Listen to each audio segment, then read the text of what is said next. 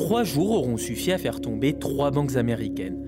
La Silvergate Bank, la Signature Bank, mais surtout la Silicon Valley Bank.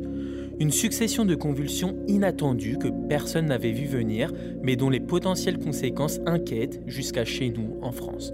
Même Bruno Le Maire a dû monter au front pour affirmer qu'un risque de contagion en France n'était pas envisageable. Mais comment une banque peut-elle faire faillite? Doit-on s'inquiéter des conséquences? Avant tout et pour comprendre, voilà ce qu'il faut savoir.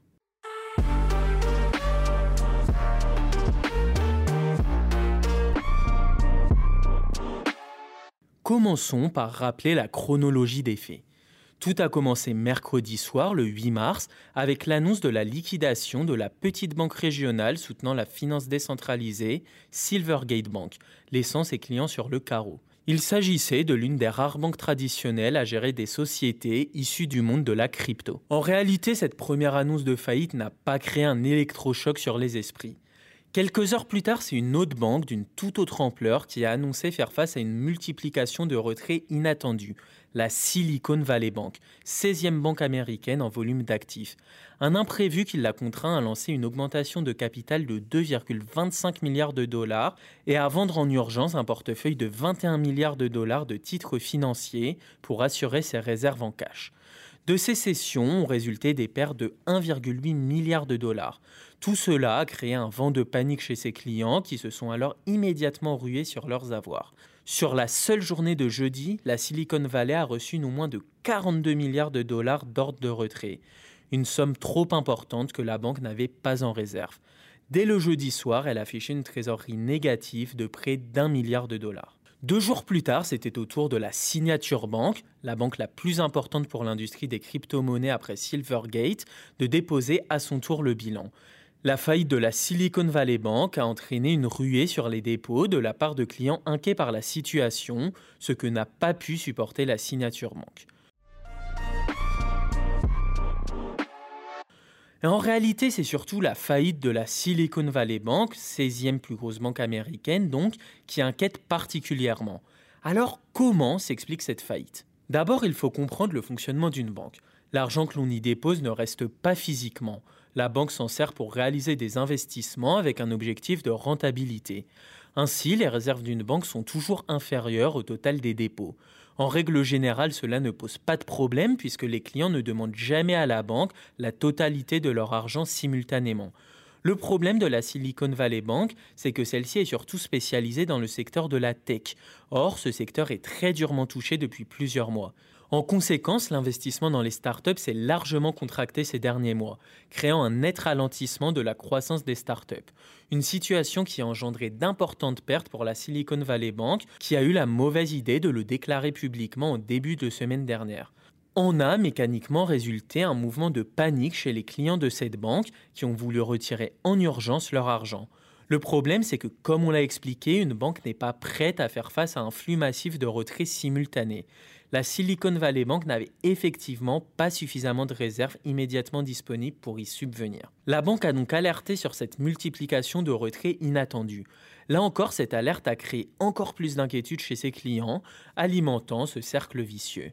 Même en vendant un portefeuille de plus de 20 milliards de dollars de titres financiers pour assurer ses réserves en cash, cela n'a pas suffi. Les autorités américaines ont immédiatement réagi en prenant officiellement le contrôle de la banque, principalement dans le but de rassurer la population américaine, notamment les clients d'autres banques qui prendraient peur et seraient tentés de retirer massivement leur argent. Si tel avait été le cas, cela aurait réellement pu provoquer une vague de faillites d'ampleur à l'échelle nationale. Alors y a-t-il vraiment un risque de contagion? Cette situation a créé un mouvement de panique dans la population américaine. La dernière fois qu'une banque de cette ampleur a fait faillite, c'était la Lehman Brothers en 2008. S'en était suivie la crise des subprimes, la dernière crise financière mondiale. This is an extraordinary period for America's economy. Over the past few weeks, many Americans have felt anxiety about their finances and their future. Forcément, ces souvenirs ressurgissent dans toutes les têtes.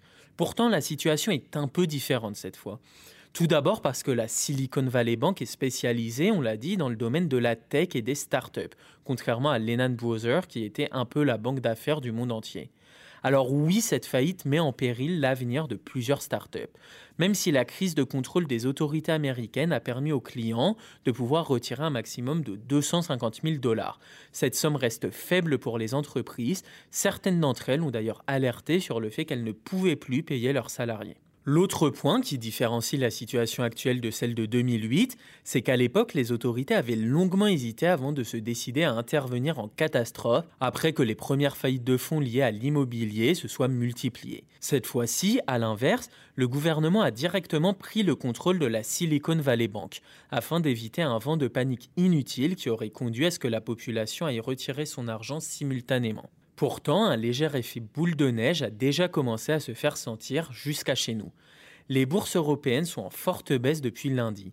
Moins 2,95% pour Paris, 3,12% pour Francfort, 2,43% pour Londres et 4,60% pour Milan. Parmi les banques, BNP Paribas chutait de 6,06%, Santander de 7,37%, ING de 8,30% et Commerzbank de 12,02%. Pourtant, Bruno Le Maire a affirmé hier sur France Info qu'il n'y avait aucun risque de contagion aux banques françaises, rappelant le domaine particulier dans lequel est spécialisée la Silicon Valley Bank. Je ne vois pas de risque de contagion, donc il n'y a pas d'alerte spécifique. Nous surveillons évidemment la situation de très près, mais je le redis, il n'y a pas d'alerte spécifique. Euh, ce qui s'est passé euh, aux États-Unis est très singulier. C'est une banque qui était euh, très exposé, voire exclusivement exposé au secteur euh, de la tech, qui a eu des difficultés liées à l'augmentation des taux d'intérêt. Les épargnants de la tech ont retiré leurs placements, retiré leurs dépôts. Ça crée euh, cet effet euh, sur cette banque et sur une autre banque. Il est vrai que les banques françaises sont beaucoup plus diversifiées et beaucoup plus régulées qu'aux États-Unis. Pour le moment, les seuls établissements bancaires à avoir chuté dans la foulée de la Silicon Valley Bank sont d'autres établissements bancaires américains spécialisés dans la tech ou les cryptos, à l'image de la Signature Bank. En tout cas, pas de quoi s'inquiéter a priori. Le temps d'une nouvelle crise économique mondiale similaire à celle de 2008 ne semble pas être à l'ordre du jour. Retrouvez tous les jours un sujet d'actualité sur cactus-info.fr, Spotify et Apple Podcast.